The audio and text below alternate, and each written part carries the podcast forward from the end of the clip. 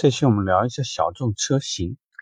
呃，你会看到呢，实际上市场上现在有很多种小众车型，你可以把甲壳虫、把 mini，可以把这个铃木的吉姆尼，可以把这个现代的菲斯啊这一类的车，你都可以认为是小众车。为什么呢？这些车呢，价格并不便宜，呃，但是如果从它的综合配置而言的话，真的不会太理想。跟一台 mini 去谈轴距，我觉得这事儿呢就有点儿这个不好比较了。那我们要聊一下，就是为什么他们会喜欢选择一些小众的车型？为什么你明明觉得你的车更具性价比，车又大，配置又高，动力又好，客户又偏偏不选呢？我觉得这方面呢，你应该先去了解一下客户属于哪种性格、哪种风格。像我们刚刚聊到的 mini 呢，其实很多时候会说，呃，全中国特别喜欢，就是像一些白骨精、白富美，喜欢买这类的车。有一次我去 mini 店呢，发现他们挂了一个口号，叫做“少小不努力，照样开 mini”。那其实也说明了一定程度里面也有一些，呃，小三儿或者这一类的啊，为了标榜自己的审美。标榜自己的品味，也会去选择这类的车。你可以把刚刚我们说的这类车呢，当做一部分的奢侈品去考虑。就是说，他们很多时候买这个车，并不是拿它来作为自己的一个代步工具。呃，从某某种意义上来讲，他们不缺车，它主要需要的是一个代号，呃，一个记忆度，呃，一个标识。就好像有些人为什么说他们会喜欢买一些当地不太见的颜色？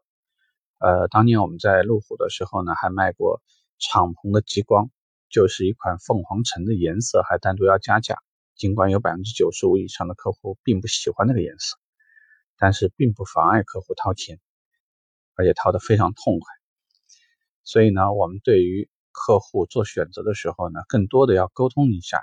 了解一下客户的潜在需求是什么，因为我们说。刚刚所讲到的车辆的动力好啊，轴距好啊，包括它的这个空间很大，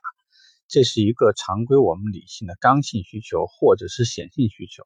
它并不代表客户的隐性需求。所以一旦呢，当客户在这种我们的车型和某一些像这类型的车型里面去选择的时候，那如果说我们自己属于这类的客户，比如说我们自己是卖 mini、卖吉姆尼、卖这种。这种那个 smart 这种车，那我们会跟客户更多诠释的就是一些时尚差异。你看，你花一辈子的时间就为了成为一个不一样的人，那为什么要买一个满街跑的车呢？在茫茫的车海当中的话，你就完全找不到自己的车。当然说，我们虽然还没有出现在哈弗那样的，你在几千台车里面，甚至颜色配置什么都一样的情况下找自己的车，我觉得那是一件很痛苦的事情。排除这个以外，有很多人真的不喜欢这样，他们喜欢买一个能够标长标榜自己个性的颜色，呃，而且呢，这些车里面很多还喜欢出一些撞色的车型，特别能让客户觉得有那种存在感，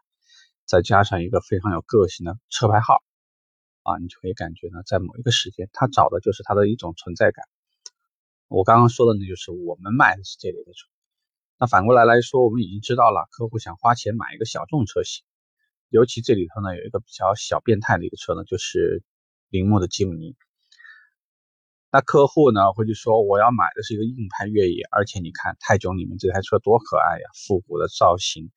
这个车呢，而且从越野性能上也非常不错。我并不需要一个很大的车，在车在这个市区里面，这个车呢还非常的灵活，停车便利，对于停车位的要求。也比较小，非常好。